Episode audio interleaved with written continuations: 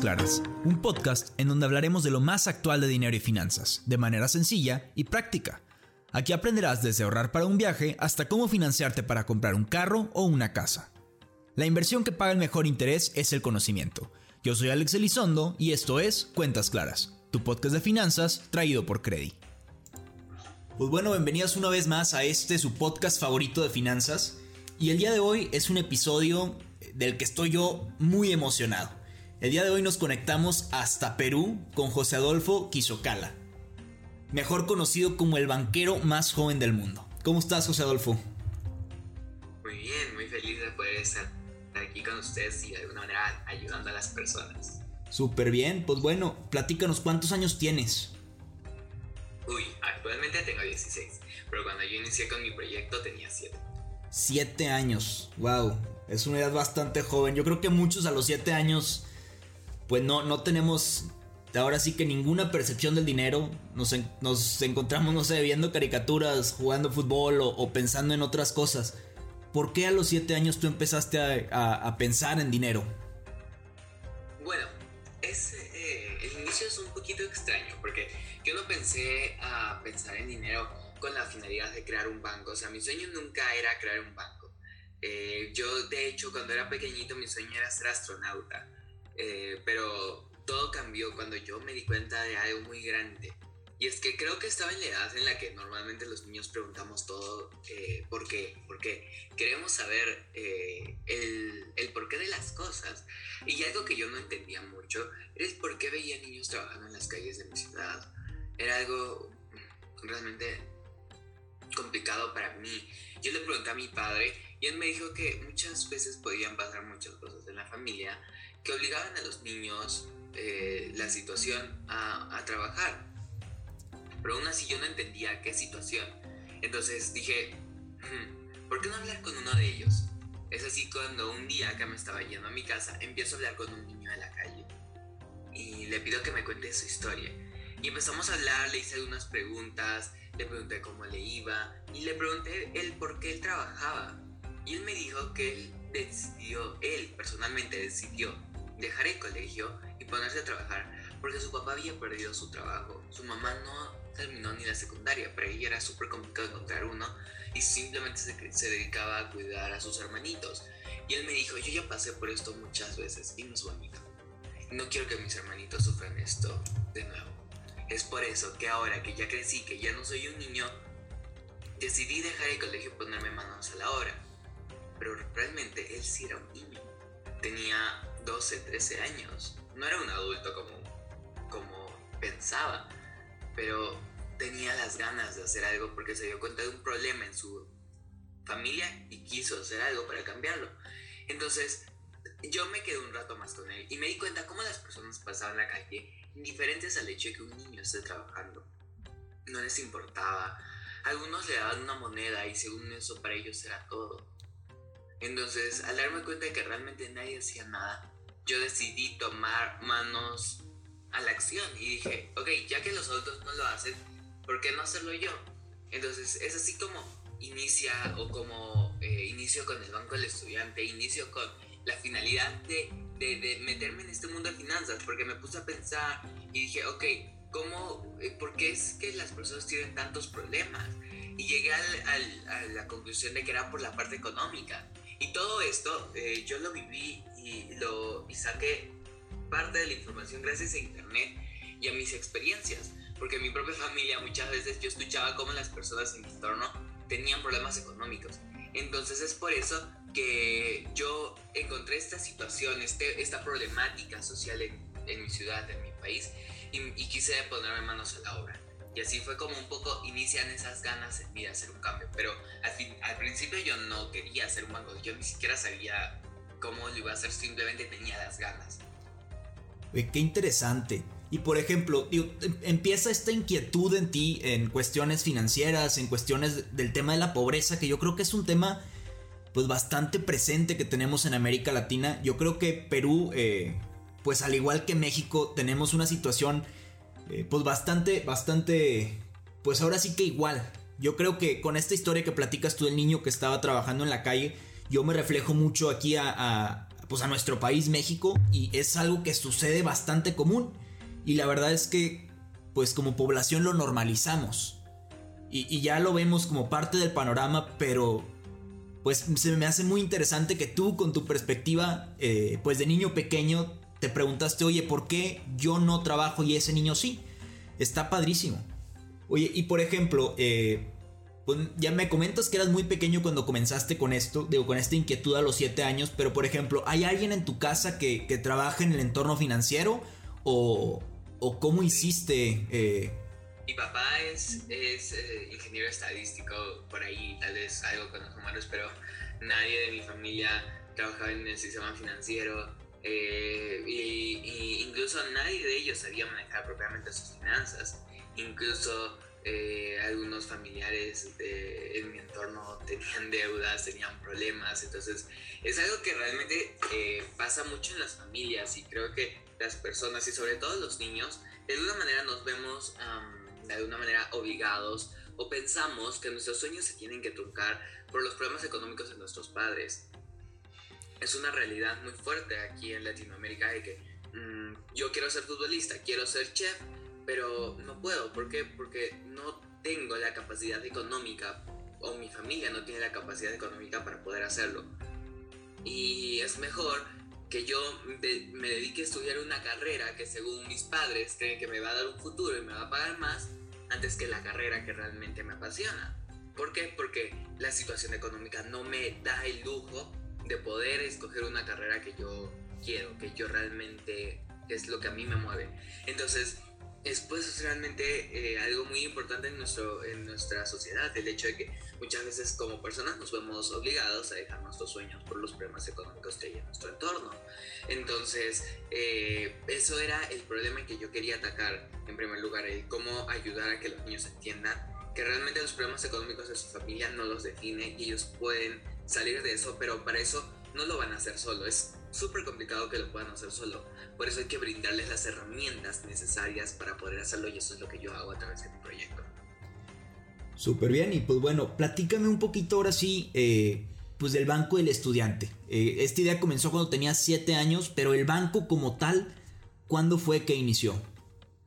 Bueno, el Banco del Estudiante inició también ese mismo año, a los 7 años, porque eh, cuando empecé con esta problemática, al ver esta situación, yo buscaba la manera de cómo hacerlo. Y se me ocurrió pensando eh, en por qué no crear un banco. ¿Y por qué un banco? Porque yo me acordé que cuando mi papá necesitaba dinero, él iba a un banco y retiraba dinero del café automático. Y si no tenía dinero en sus fondos, entraba, entraba al banco y pedía un crédito. Entonces dije, perfecto, ¿por qué no hacer eso mismo? Y poder ayudar a que los niños puedan ahorrar lo poco dinero que ellos tienen y si necesitan dinero me puedan pedir y yo poder darles. Entonces así es como inicia como las ganas de crear un banco. Para esto eh, yo se lo comenté al director de mi colegio y él me dijo, tu idea es muy buena. Yo creo que te puedes presentar a la alcaldía escolar del colegio. Es como ser representante de todos mis estudiantes en institución educativa. Y eso, me iba, y eso realmente me ayudó mucho y me dio la oportunidad de poder hacer mi proyecto de una manera mucho más grande. porque Porque aquí en Perú y creo que en toda Latinoamérica otro problema social que tenemos es el tema de la edad. De que muchas veces por nuestra edad no nos toman en cuenta, no nos escuchan o piensan de que los niños no podemos hacer grandes cosas porque al fin y al cabo somos eso, somos niños. Ok, súper bien. Somos adultos, tal vez pueden algo. Pero cuando, pero mientras estemos en esa edad de de la niñez, pues realmente no. Y, eso, y eso fue muy complicado para mí y tal vez ya eh, más adelante hablaremos de eso, pero cuando yo inicié con el proyecto, eh, la oportunidad de ser alcalde de mi colegio fue algo muy, muy, muy grande y, y eso que me permitió hacer la idea, eh, llevarla a cabo.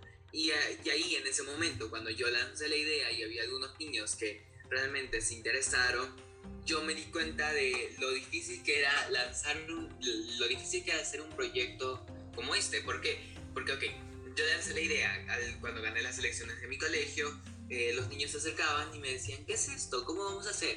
Y yo les decía que era un banco y me decían, ah, pero los bancos, no, no, no, mi papá dice que los bancos se aprovechan de la gente. Sí, a mi papá también lo llaman los bancos y mi papá nunca les contesta. No, ¿cómo va a funcionar eso? No, no, no, no. Y es que era cierto.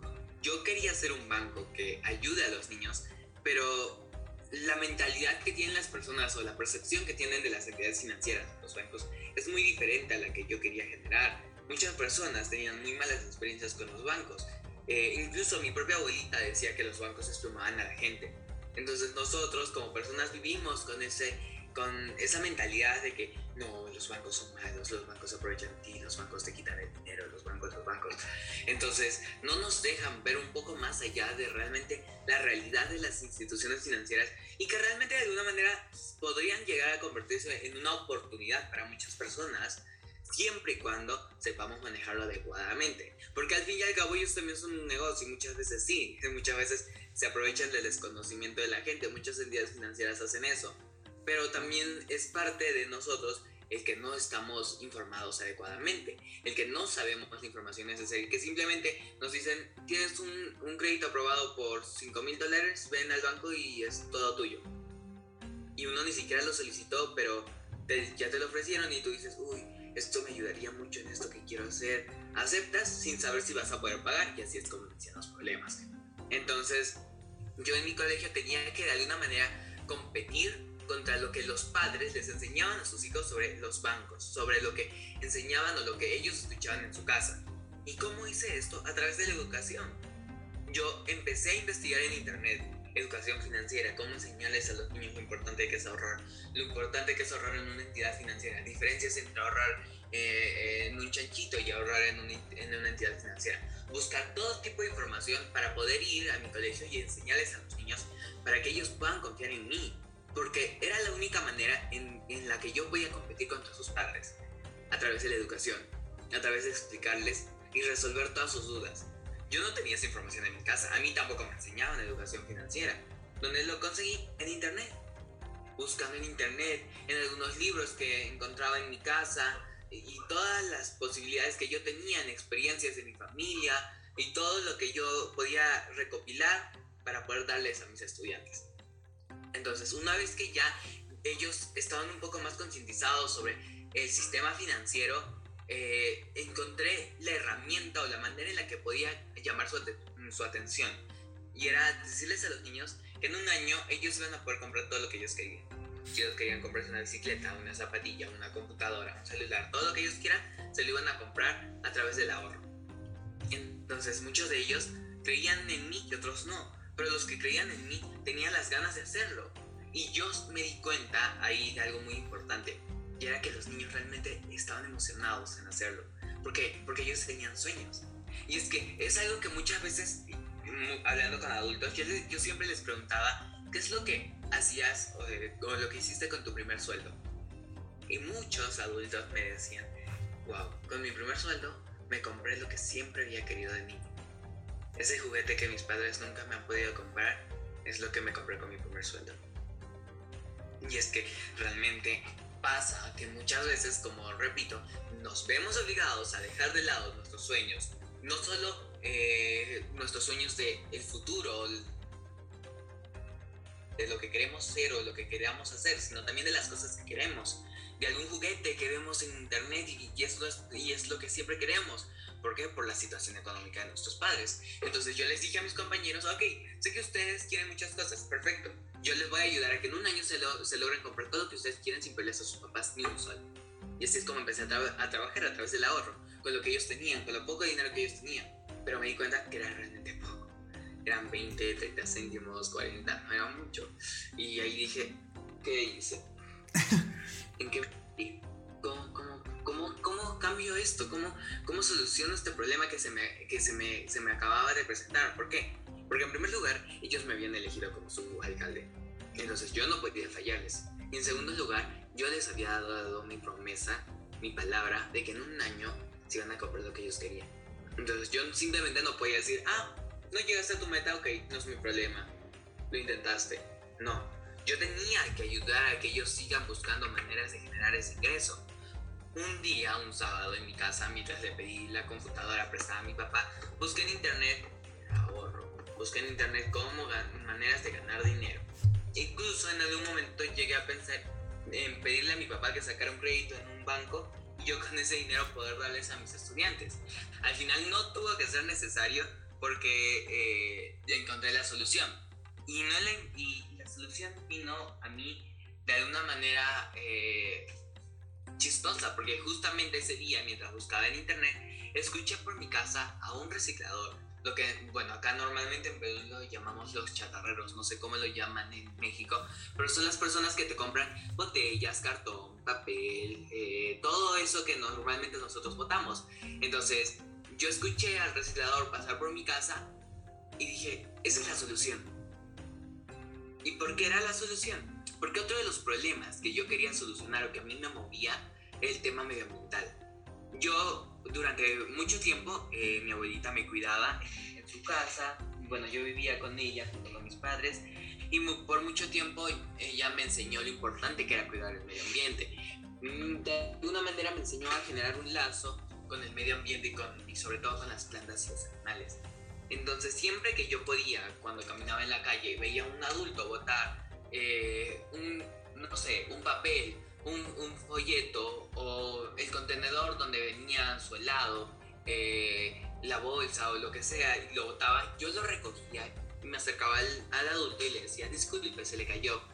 Muchos de ellos me decían, ay, sí, no me di cuenta, mil disculpas. Y otros me decían, ¿qué te pasa, chico insolente? No, es que soy un adulto, yo sé lo que hago, si lo votas por algo. Según los adultos, ellos, saben lo que hacen, pero creo que no saben realmente el daño que ocasionan al botar esa basura al medio ambiente.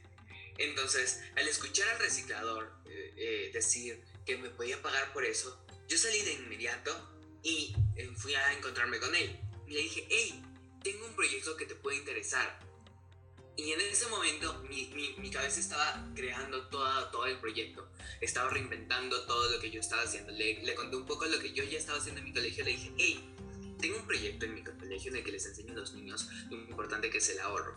Muchos de ellos no tienen mucho dinero, es un colegio público, pero tienen las ganas.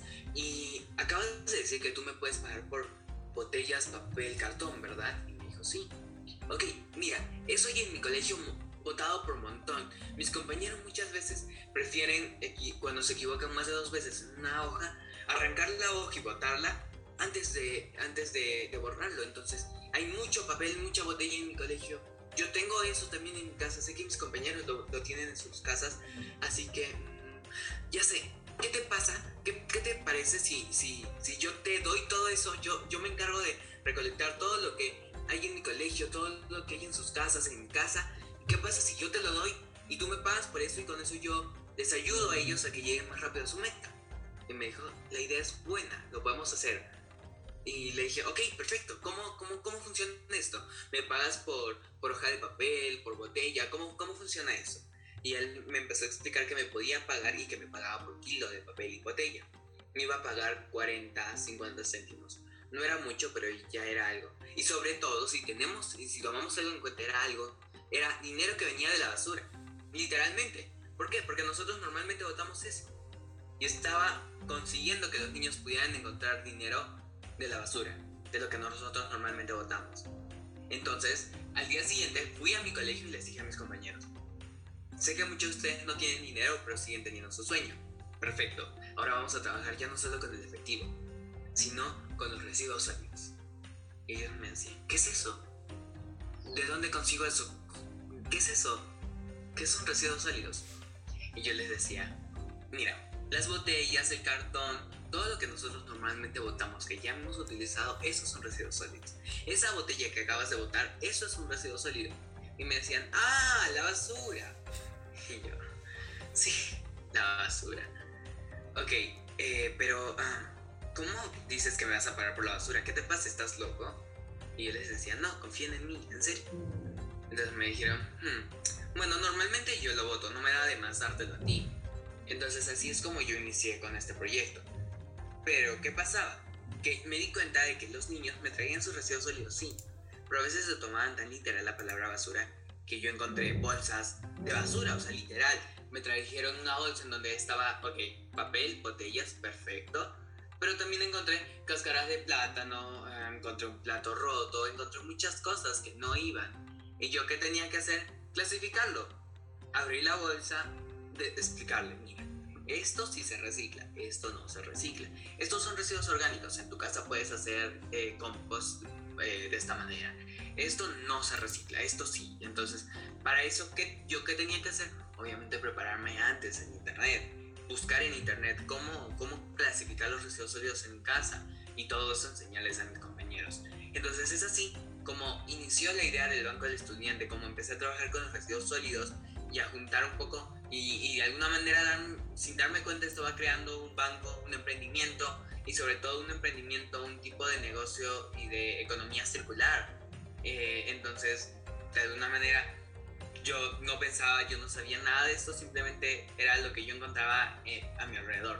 Problema que encontraba, problema que hoy le buscaba una solución y nada más. Entonces es así como, como, como inició el Banco del Estudiante. Wow, qué, qué interesante historia, qué padrísima historia, cómo fuiste tomando, pues ahora sí que los problemas que vemos a nuestro alrededor y, cómo fuiste conectando a una corta edad, porque eso es algo bastante, bastante interesante. La verdad es que, pues tu manera de ver el mundo, tu manera de ver las cosas es una manera bastante diferente a la de un niño eh, igual promedio de esa edad que igual tiene otras preocupaciones o que se enfoca ahora sí que en otras cosas. Eh, y bueno, platícame, actualmente en el Banco del Estudiante, pues cuántos clientes tienen, cuántos niños ahorran contigo, eh, cuánta basura juntan o, cuáles son tus números más o menos para dimensionar ahorita el impacto de tu proyecto. Claro que sí. Ah, bueno, actualmente el Banco del Estudiante ya después de nueve años, nueve años eh, trabajando en este proyecto y bueno, que ha sido una lucha constante eh, actualmente tengo más de 6.000 socios, 6.000 socios en Arequipa. Eh, bueno, para personalmente es una gran cantidad, considerando que pues realmente hacer un proyecto aquí en Perú es súper complicado, un emprendimiento. En, en sí, toda Latinoamérica, emprender es súper complicado para los adultos y para los jóvenes es mucho más complicado. Ahora súmenle eso, ser un proyecto social y ahora súmenle que sea hecha por un niño, o sea, era casi imposible. Eh, sin embargo, aún con, mucho esfuerzo y mucho sueño y sobre todo mucha confianza en mí y en, mi proyecto, es que logré eh, todo, logré que estos 6.000 niños cogieran en mí. Además que tenemos que tomar en cuenta que no solo son 6.000 niños, sino son 6.000 niños y sus familias. Por lo menos un miembro de su familia he tenido que convencer para que ese niño pueda ser socio de mi proyecto. Entonces pues ha sido un gran trabajo. Eh, actualmente estos 6.000 niños han bueno, actualmente estos 6.000 niños han logrado ah, completar 7.000 planes de ahorro. ¿Qué son los planes de ahorro? Los planes de ahorro son los sueños de los niños. Las metas que yo, que yo en un momento como inicié, que era ayudar a los niños a que ellos llegaran a conseguir su meta, se convirtió en una modalidad de ahorro, que nosotros llamamos plan de ahorro. Es lo más similar a lo que ustedes todos tienen como ahorro plazo fijo, nosotros lo llamamos plan de ahorro. Entonces, 7.000 planes de ahorro se han logrado completar actualmente reciclamos eh, entre 20 a 25 toneladas de residuos sólidos por mes, que realmente es una gran cantidad porque considerando y sacando nuestros números y todo, equivale aproximadamente a 280 árboles salvados por la tala para la industria de papel. Eh, eh, también equivale a aproximadamente 4 millones de litros de agua por mes a un ahorro de 4 millones de litros de agua por mes y eh, a un ahorro de energía eléctrica que equivale al mil, a más o menos 1.241 hogares peruanos. Entonces es una gran cantidad que se, que se logra ahorrar tanto en, en no solo eh, a través de los residuos sólidos, como las, las, personas realmente lo ven, sino también equivale a un ahorro de energía eléctrica, a un ahorro de, de, de agua, a un ahorro, y no solo eso, sino a, un, a un, porcentaje y a, unas, y a una cantidad de árboles salvados para la industria de papel. Entonces, eso es un poco lo que hemos logrado ahora con el Banco del Estudiante y solo en Arequipa. Mi meta es poder lograr que el Banco del Estudiante esté en otras ciudades. Estoy trabajando en eso.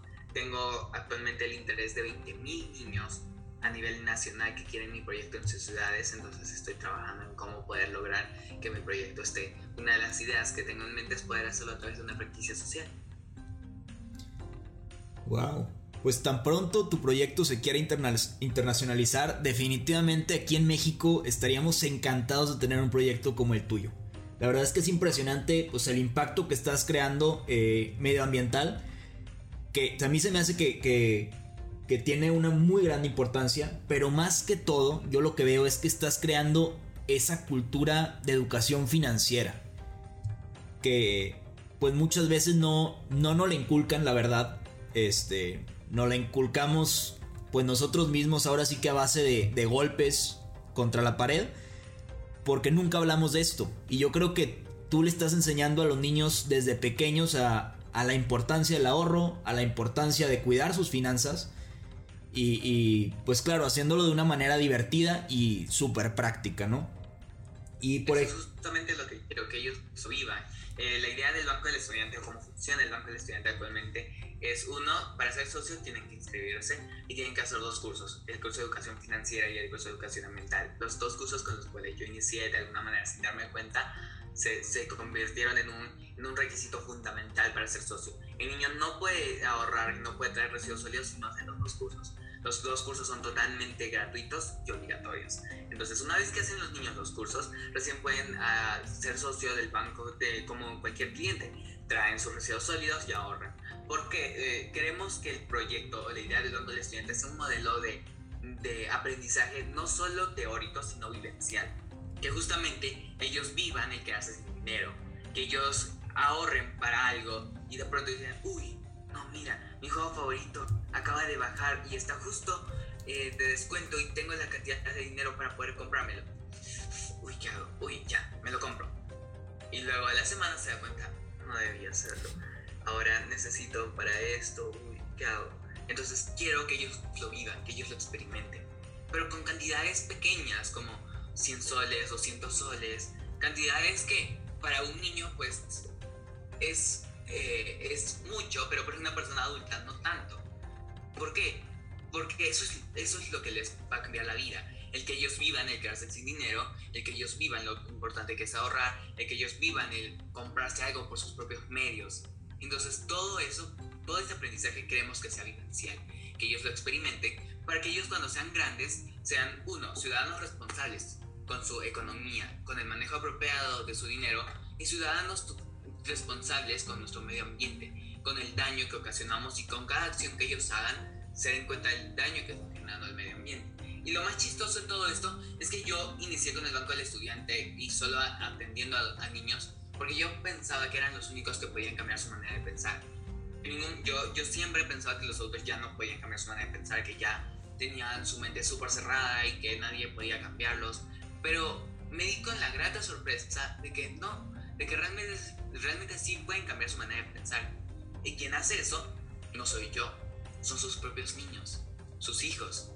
Los niños socios del Banco del Estudiante han logrado cambiar la mentalidad de sus padres. Los niños les enseñaron a sus padres, papá, no, estamos manejando las finanzas familiares muy, muy, muy mal. Ahora vamos a hacer esto. Yo aprendí en mis cursos lo importante que es anotar nuestros gastos, así que por un mes vamos a anotar todos los gastos. Mamá, tú anotas aquí, papá, tú aquí y yo aquí. Vamos a darnos cuenta en qué estamos gastando, y vamos a ver qué tenemos que, qué tenemos que quitar de nuestras compras para poder gastar menos y poder ahorrar.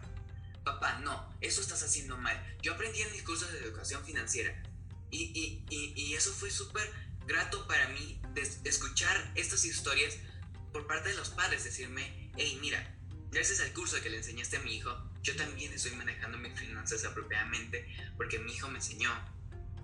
También estoy aprendiendo lo importante que es cuidar el medio ambiente. Entonces, realmente sí les pueden cambiar la mentalidad, son los niños, los propios hijos.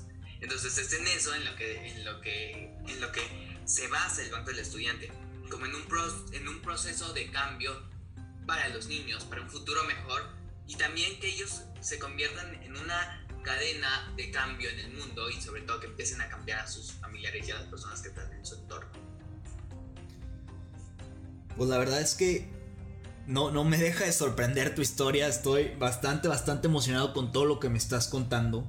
Eh, y me gustaría hablar ya, este, ya como últimos temas, un poquito más acerca de ti. Tú, eh, pues ahora sí que de pequeño me mencionaste que querías ser astronauta. Pasaste ahora sí que a ser banquero. ¿Y qué sigue para José Adolfo? Bueno, ¿qué sigue para José Adolfo? La verdad, de momento eh, bueno, este año terminó la secundaria, que son, es, eh, aquí en Perú es inicial, primaria, secundaria y la universidad. Entonces estoy en el último año y nada, realmente seguir con mi proyecto. Actualmente ya no tengo, ya no tengo solo el Banco del Estudiante, tengo una bodeguita ecológica que nació un año después del Banco del Estudiante. pues nace porque me di cuenta que muchos de mis compañeros tenían, no tenían los materiales necesarios para estudiar, no tenían los alimentos o no se alimentaban correctamente. Llegaban al colegio y se desmayaban, no se dormían en las clases, o algunos compañeros le hacían bullying por no tener eh, los materiales necesarios. Entonces yo con 50 soles que eran mis ahorros y con 50 soles que le pedí a mi papá, fui a una tienda mayorista y compré alimentos de primera necesidad, útiles escolares y pequeños electrodomésticos y les di a mis compañeros en crédito que ellos me pagaran, que ellos se llevaran todo lo que ellos querían, todo lo que ellos necesitaban y luego me pagaran mensualmente o semanalmente en el tiempo que ellos decían durante el año con sus residuos sólidos. Entonces así es como nace otro proyecto llamado Bodeguita Ecológica que ahorita eh, sigue funcionando y es un proyecto en el que ya no solo damos créditos a los niños para que ellos sigan comprando en alimentos y todo eso, sino que también se ha convertido en un, en un proyecto que también ayuda a que, los, a que la familia ayude al, niño a ahorrar. Por ejemplo, si el papá viene a la bodeguita y compra, eh, no sé, todo lo que él necesita para la semana, el excedente o el porcentaje que vendrá a ser la ganancia para nosotros como cualquier bodega, le devolvemos hasta un 80% a la cuenta del niño. Entonces, de alguna manera se convierte en una manera de que la familia ayude a ahorrar, de que el abuelito vaya a la bodeguita ecológica y compre, de que la tía, la prima, eh, los amigos vayan a la bodeguita ecológica, den el número de DNI del niño y lo ayuden a ahorrar. Porque muchas veces el niño quiere ahorrar, pero la familia no le quieren ayudar porque piensa que se va a gastar el dinero en chocolates, caramelos. Entonces, una manera de ayudarlo es comprando en la bodeguita ecológica, al mismo precio que esté en cualquier otra bodega al mismo precio, pero ayudando al niño. Entonces ese es otro de los proyectos que, con los que inicié. Eh, la escuela de educación, eh, bueno, los cursos de educación financiera y educación ambiental se convirtieron en otro proyecto llamado Escuela Virtual Intergeneracional, en la que ahorita estamos trabajando con una plataforma totalmente novedosa para educación digital en donde los niños aprenden educación financiera, educación ambiental, ya no solo esos cursos, sino también aprenden emprendimiento, liderazgo, eh, solidaridad, un poco más de habilidades blandas que también sería bueno que nos enseñen en los colegios, pero no lo hacen. Entonces, todos estos cursos son totalmente gratuitos para nuestros socios, para los socios del Banco de Estudiantes, son totalmente virtuales y, y, y, hasta, y ahora ya no solo para niños, sino también para adultos todos estos cursos, eh, hemos cambiado la manera de trabajar desde, desde, esta escuela, ahora es intergeneracional. ¿Por qué intergeneracional? Porque quiero romper con los paradigmas de que solo los niños aprendemos y los adultos nos enseñan. En esta escuela, no solo los adultos enseñan, los adultos aprenden. Y los niños no solo aprenden, sino también enseñan. Hay muchos cursos que son dictados por niños en esta escuela. Obviamente tenemos a tenemos a profesores que nos ayudan con el tema de la metodología, con el tema de la información, pero son los niños los que enseñan.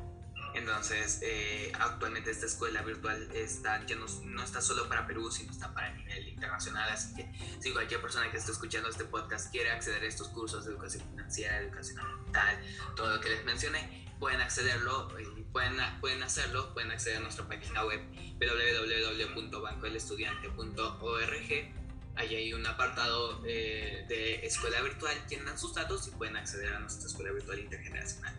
Entonces, realmente no, no he parado de trabajar.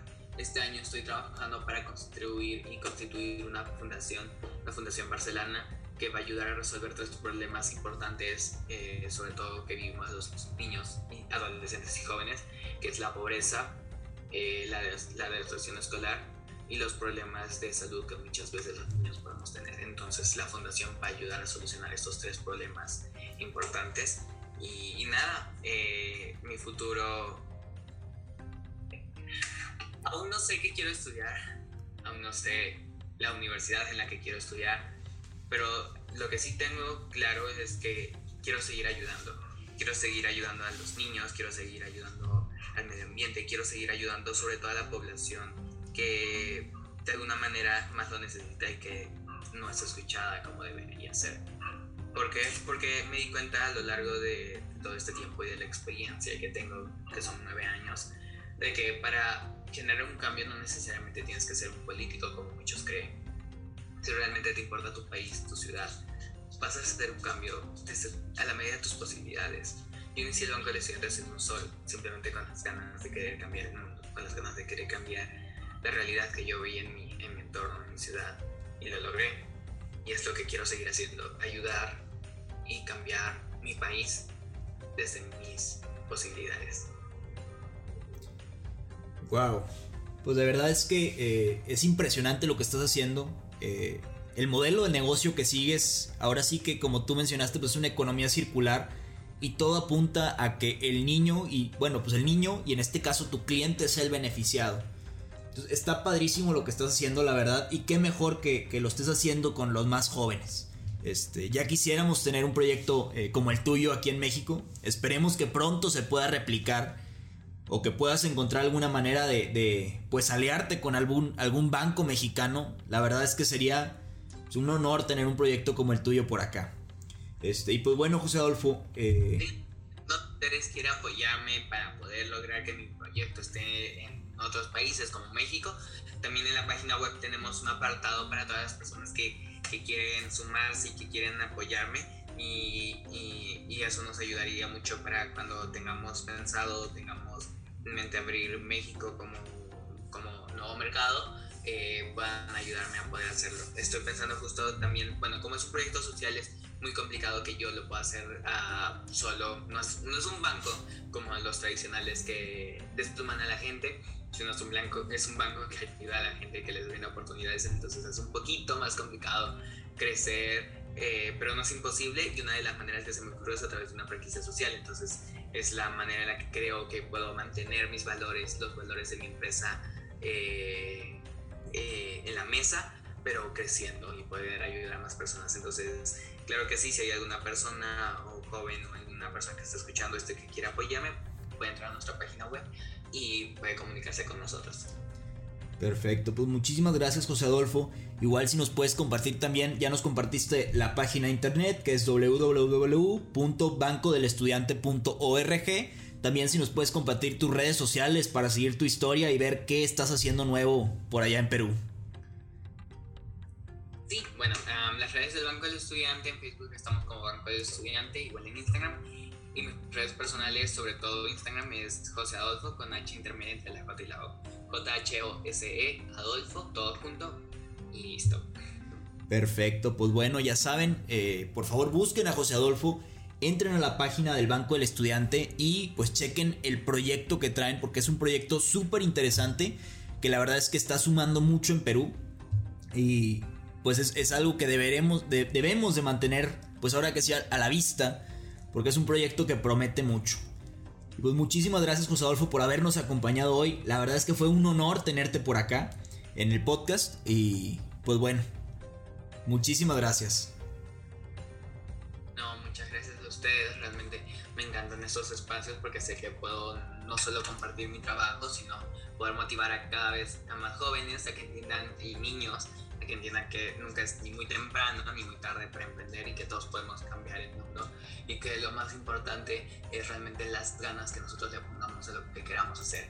Porque el camino es difícil, sí, es muy complicado, o sea, si hay una historia detrás del banco del estudiante eh, y sobre todo personal muy muy difícil en la que eh, tengo, eh, debido al banco del estudiante he tenido muchos problemas de salud, eh, ansiedad, gastritis.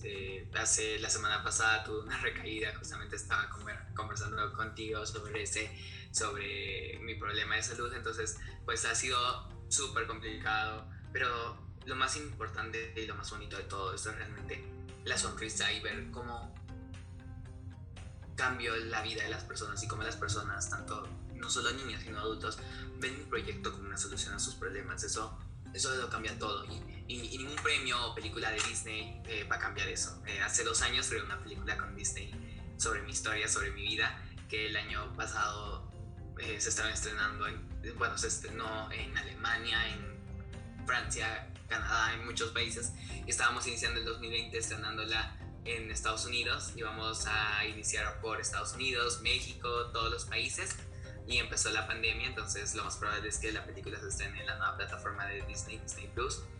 Pero realmente lo más importante y lo más bonito y creo que lo que me sigue motivando hasta ahora después de tanto tiempo y lo que permite que yo me levante temprano a pesar de ser muy dormilón es la pasión y realmente ver cómo tengo aún mucho por trabajar para cambiar mi país y para ayudar a todos los niños. Y yo no me voy a rendir y no voy a parar de trabajar hasta poder un día pararme y decir, he logrado bajar la tasa de pobreza en mi país en un tal por ciento.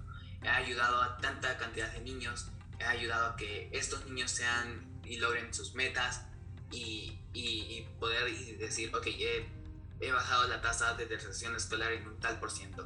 Salir por las calles de mi ciudad y de, mi y de mi país y no ver niños trabajando y ver cada vez más niños felices. Pues definitivamente tienes toda la razón. Eh, y la verdad es que el camino nunca es fácil. Y digo, tú, tú lo habrás visto con tu historia. Vemos que, pues ahora sí que no, las cosas no vienen fácil. Hay que trabajar mucho hay que echarle muchas ganas. Muchas veces las cosas no se alinean. Y, pues bueno, también, pues tocando el punto que tú siendo, pues una persona, pues menor de edad, un, un niño, pues es todavía más difícil. Pero lo importante aquí es que pues, no te has rendido. Siempre tienes las ganas de seguir adelante y pues has logrado cosas grandes y estoy seguro que a futuro te esperan cosas todavía más grandes. pues muchísimas gracias por habernos acompañado el día de hoy. Y pues bueno, muchas gracias a todas las personas que nos escucharon. Y pues bueno, esto fue Cuentas Claras, su podcast de finanzas traído por Credit.